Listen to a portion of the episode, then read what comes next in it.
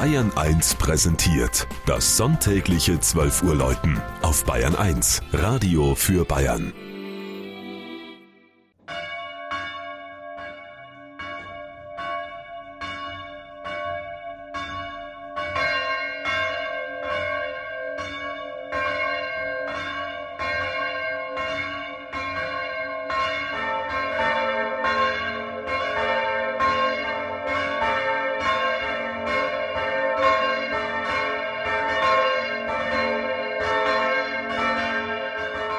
Gosberg in Oberfranken.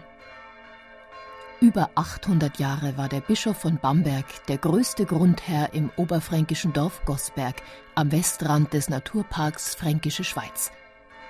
Heute gehören die etwa 600 Einwohner des noch immer landwirtschaftlich geprägten Ortes zur einen Kilometer entfernten Gemeinde Pinsberg hoch über Gosberg – im Sommer und Herbst kommen die Leute aus Forchheim und Erlangen hierher, um vor den Bauernhöfen am Straßenrand preiswert frisches Gemüse und Obst zu erstehen.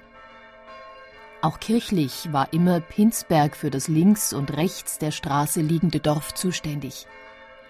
Als ein Privatmann zu Beginn des 18. Jahrhunderts in Gosberg auf eigene Kosten eine Kapelle bauen wollte, versuchte der Pinsberger Pfarrer dies zu verhindern, weil er den Wegfall von Kircheneinkünften fürchtete.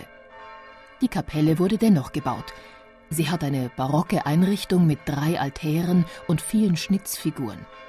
Eine geschnitzte Holztafel mit der Krönung Mariens aus dem Jahr 1740 ist das wertvollste Stück in dem kleinen Gotteshaus.